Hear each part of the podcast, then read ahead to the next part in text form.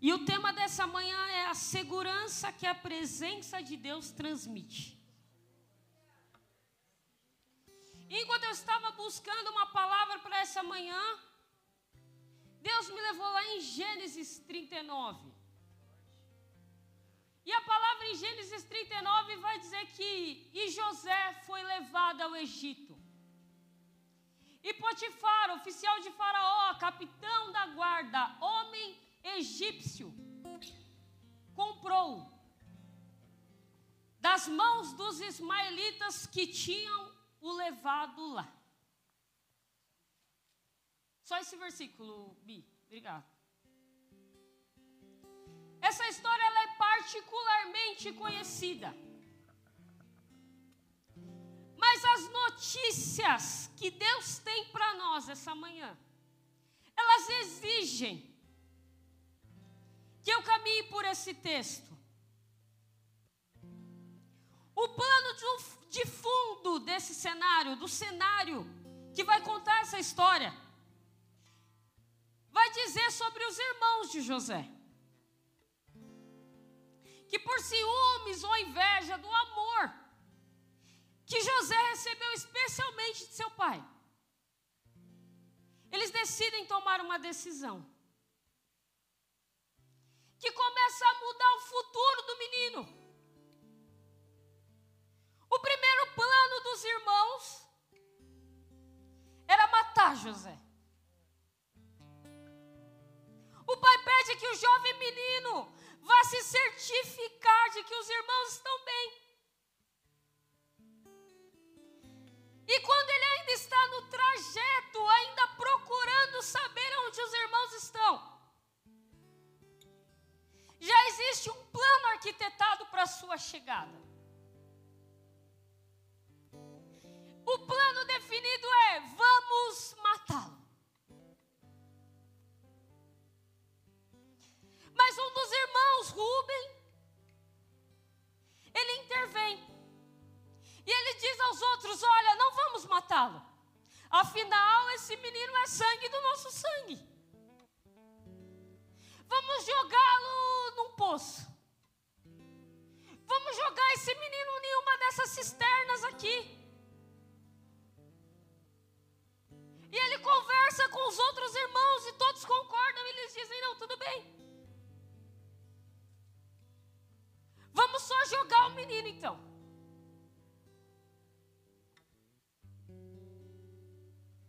E aí eles jogam o José na, naquele poço. E eles deixam aquele menino lá. Se por, se tratar de um lugar que era rota, era a rota dos mercadores ali.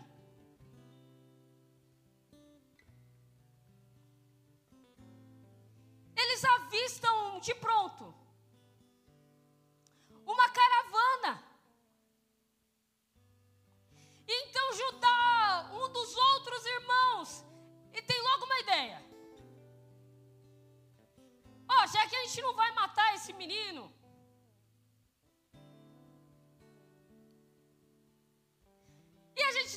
quer que ele regresse para a casa do nosso pai. Vamos vender então. Já que a gente não vai matar, a gente vai vender. Todos concordam E eles vendem esse menino para os ismaelitas.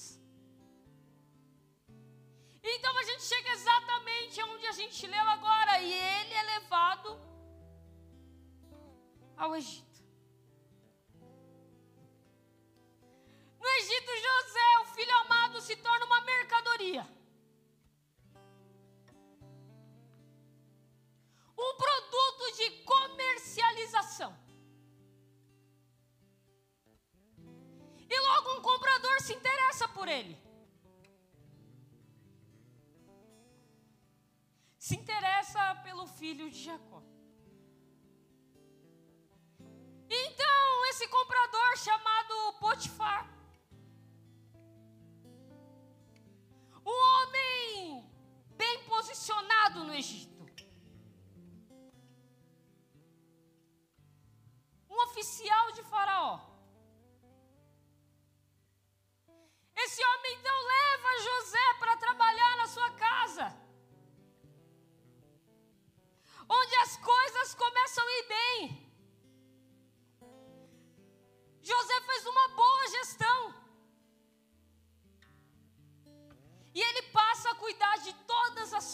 Coisas daquele homem. E aí nós avançamos um pouco, o capítulo 39, versículo 7, vai dizer assim logo de cara, e depois dessas coisas.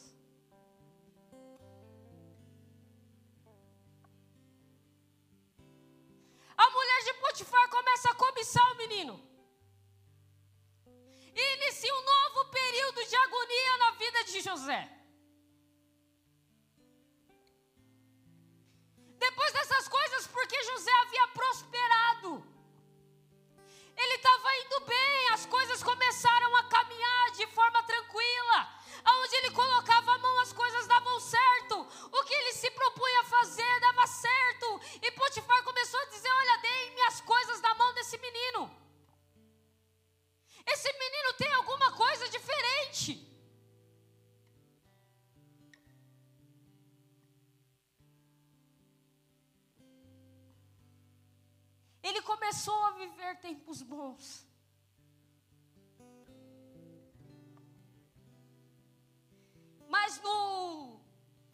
10, a Bíblia vai revelar que aquela mulher ela sediava José por um tempo, por dias. Até que um dia ele entra na casa e não tem nenhum empregado lá. Nada, ninguém.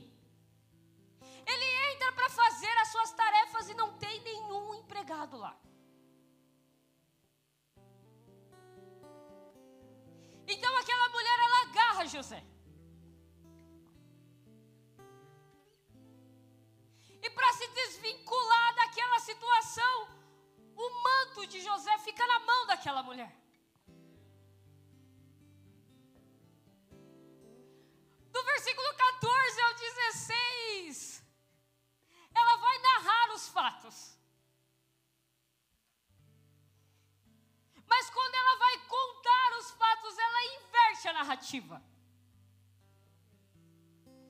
E ela conta a história dizendo que José havia atacado ela.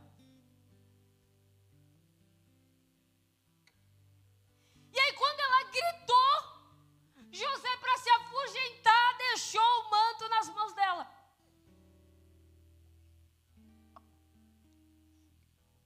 E assim a vítima torna-se o culpado. Os empregados foram os primeiros a ficar sabendo, ela conta de pronto para eles. Assim que eles voltam, a mulher conta essa narrativa invertida. E eles ficam convencidos da história.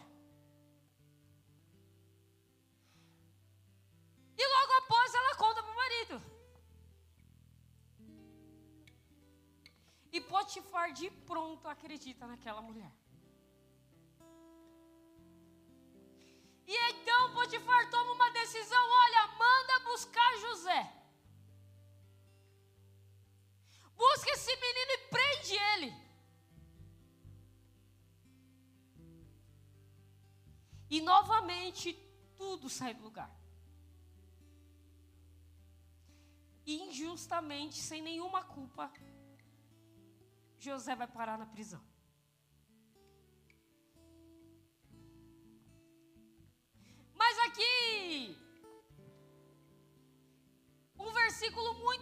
Intrigou. O versículo 21 desse capítulo vai dizer: Mas o Senhor estava com José.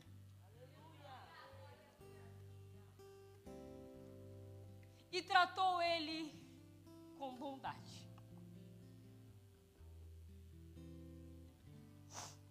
Isso é intrigante. Porque Deus diz que está com José, mas o cenário é completamente desfavorável. A gente pode perceber que o cenário é trágico.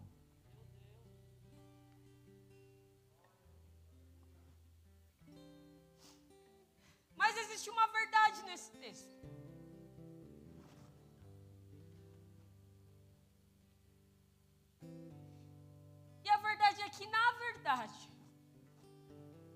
quem não deixou Jesus sair foi José. Na verdade, quem não deixou Jesus foi José. E aí o ápice dessa história. O ponto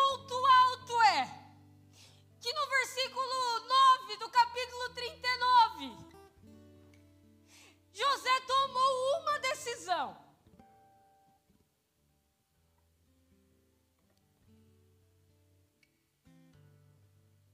E essa decisão vai mudar a história dele. E ele vai dizer assim: olha, esse cenário é caótico.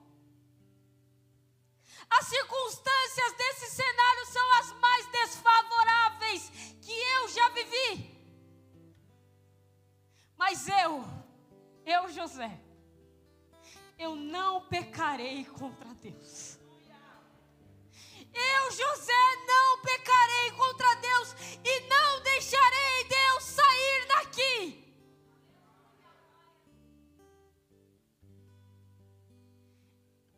E nessa manhã você precisa confiar na segurança da presença. Sai desse lugar de vítima que você se colocou. Esse lugar está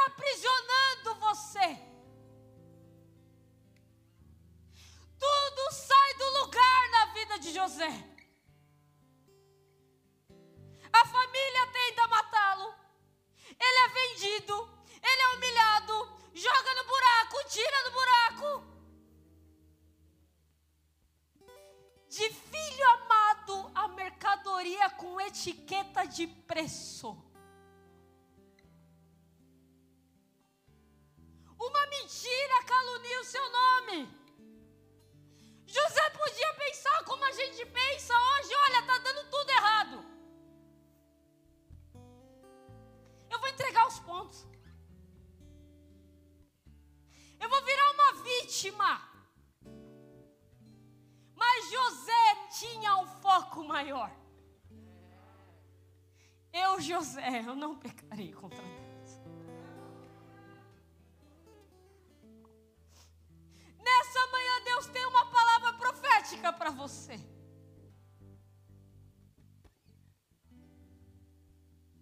Tire os seus olhos das pancadas da vida.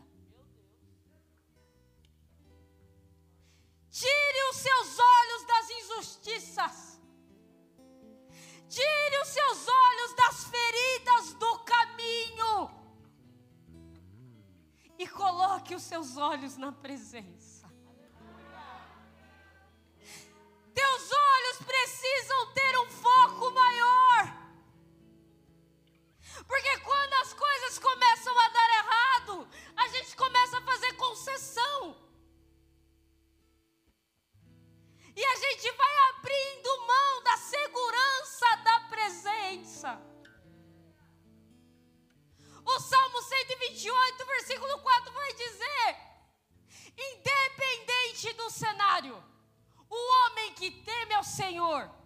Abençoado.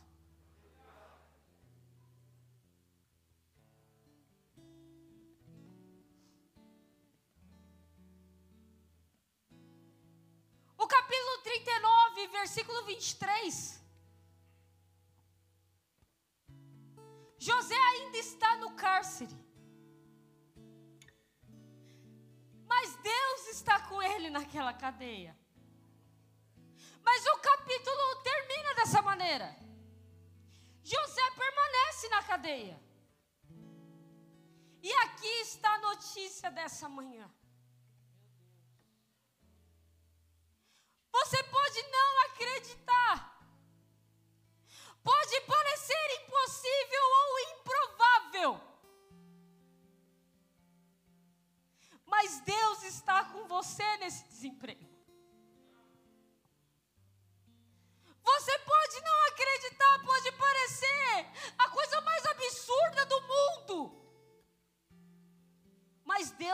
Contigo nessa falência. Você pode não acreditar, pode parecer uma loucura. Mas Deus está contigo todos os meses que você tenta gerar e se frustra.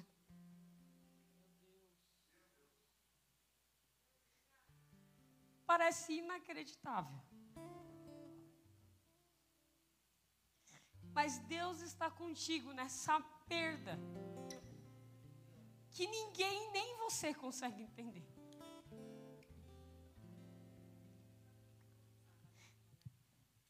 Deus está com você nas sessões de quimioterapia do câncer. Deus está com você. É inacreditável os lugares onde Deus está.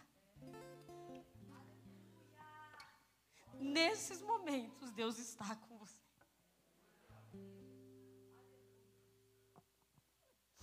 Essa é a segurança que a presença nos dá. O ano de jubileu significa os seis anos de semeadura para um ano de bênçãos, para um ano de paz. Mas existem os seis anos da semeadura.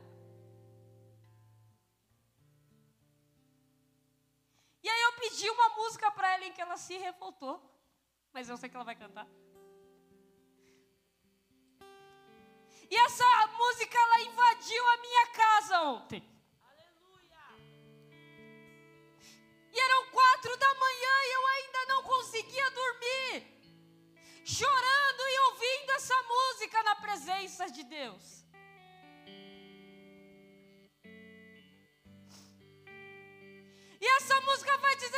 Seguinte: olha, nesse momento de coisas inacreditáveis, Deus está te ensinando.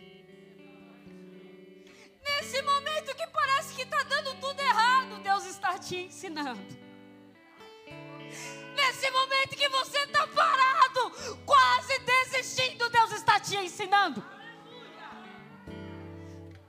Deus está te ensinando a ser forte. Deus está te ensinando a ser forte. Nem é tudo aquilo que é mal é para a sua morte. Deus está te ensinando a ser forte.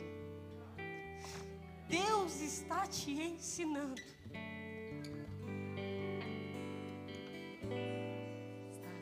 ensinando aquilo que é mal vem pra morte. É pra você crescer. Deixa Deus é te ensinar. Você crescer. Deus está te ensinando a ser Deus forte. está te Nem tudo ensinando. aquilo que é mal vem pra morte. É pra você, É pra você crescer.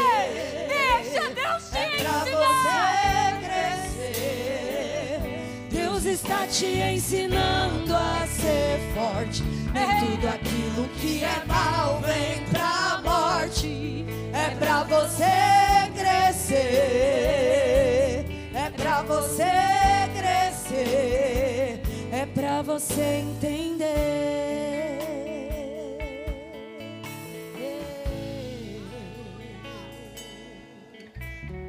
Deixa Ele te ensinar. E quando Ele te ensina, Ele te molda. Deixa Ele te ensinar. Enquanto Ele te dá vida, Ele reforça a sua estrutura.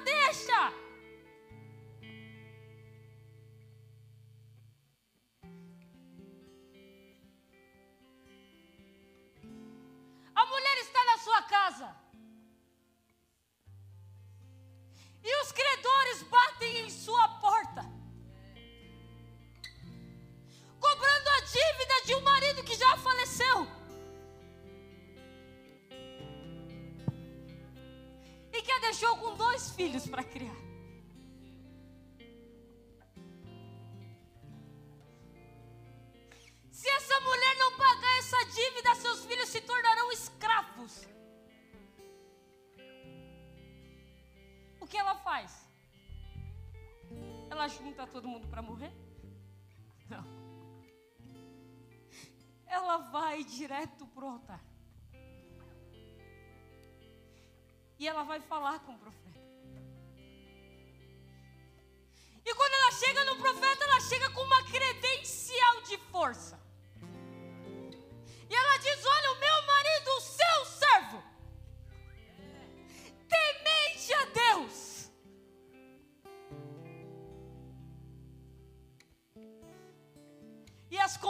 convicções dessa mulher.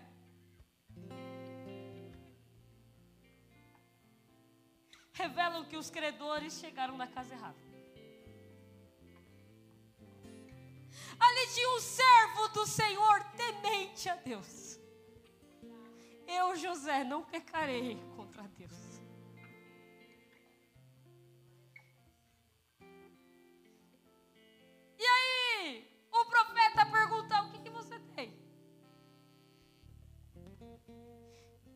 E ela diz: Só um pouquinho de azeite.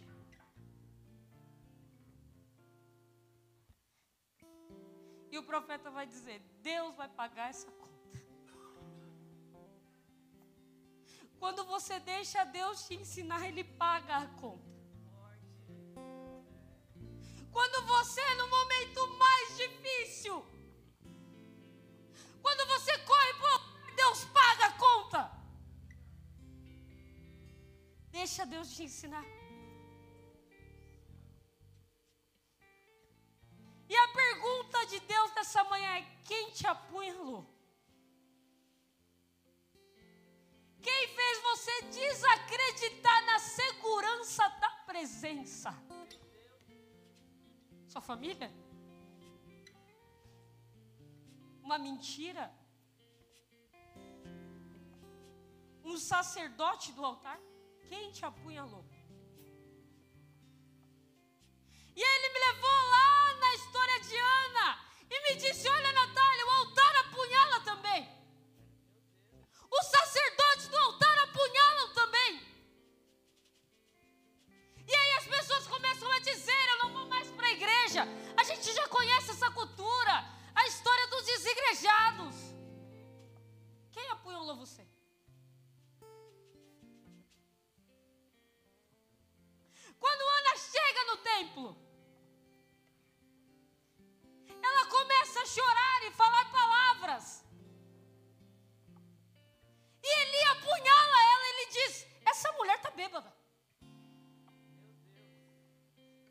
altar machuca as pessoas às vezes. O sacerdote do altar.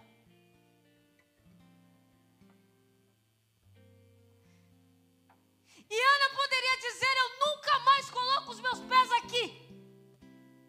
E é isso que ela faz?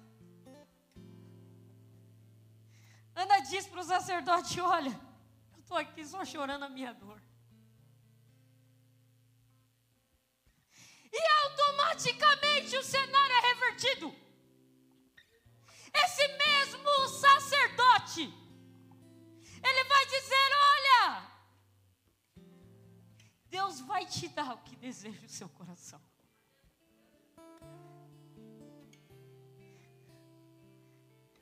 O altar não tem dívidas. Deus paga as contas.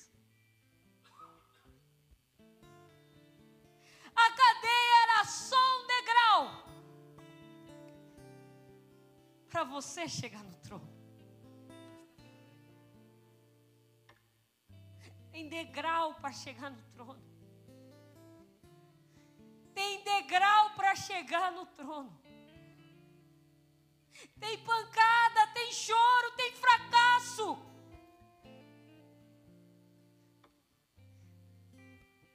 Mas a notícia para você é: no trono está a presença. Está a presença.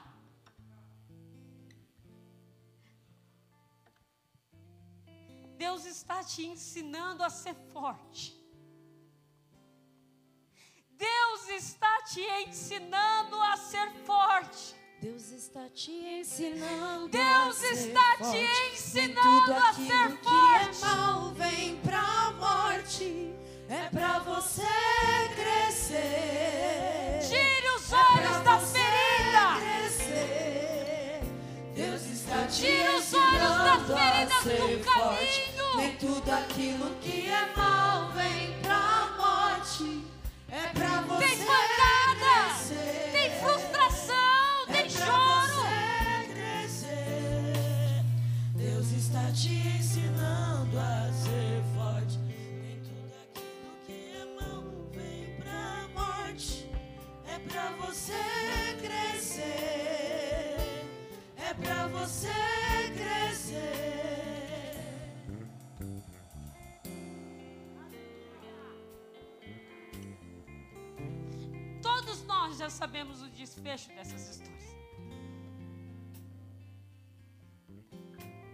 José se torna o governador do Egito. A mulher prospera e vive daquilo que saiu do pouquinho do azeite. E Ana gera Samuel.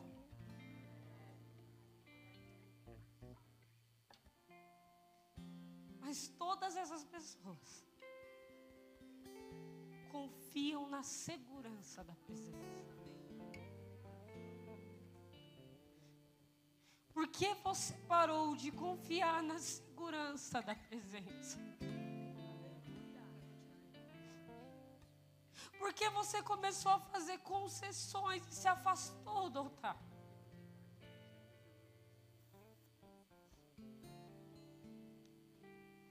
Deus quer mudar a sua história. E 2022 acabou de começar e você já está dizendo: vamos começar de novo?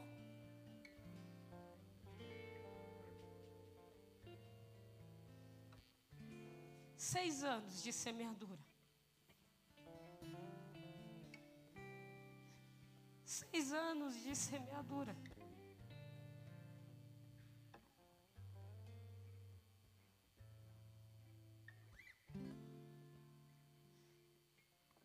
Trono está a presença. A cadeia é só o degrau.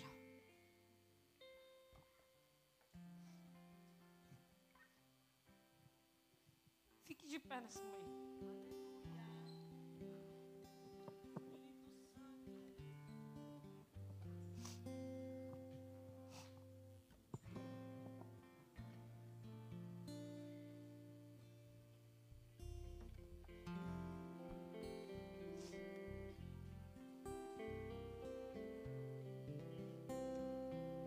Deixa Jesus te ensinar nessa manhã.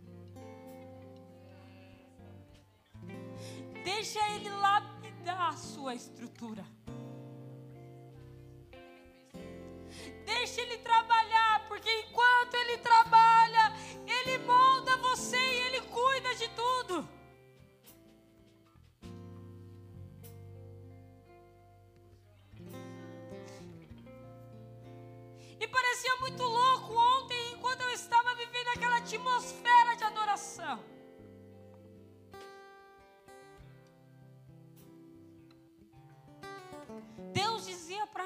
Tem uma segurança na presença e no altar.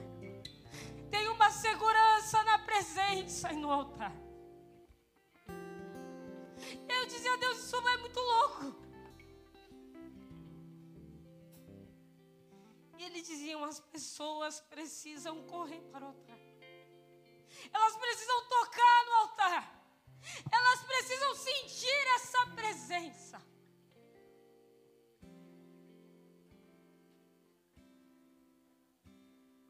E esse é o meu convite para você essa manhã.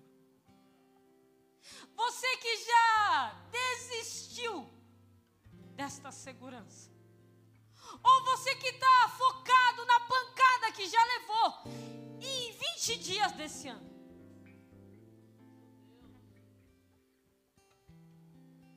Nesse altar existe a segurança da presença. E se você tiver coragem, você vem tocar nesse altar. E aí eu queria convidar o Herbert, o Wellington, a Thay, os pastores e os evangelistas dessa casa. Aleluia.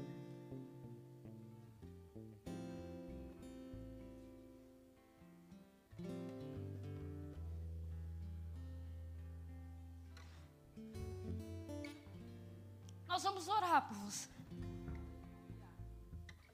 Mas você precisa confiar.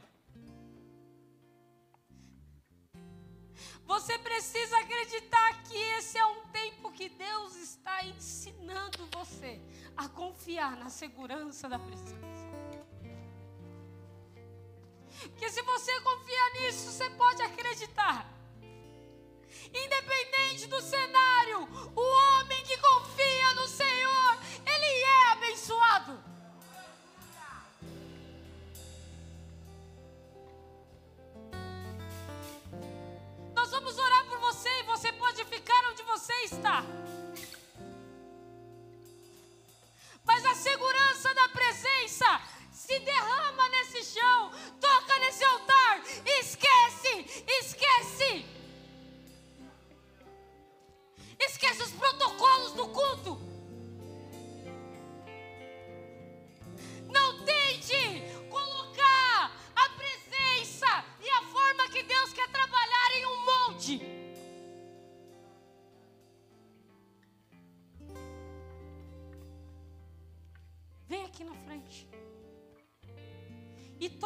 altar.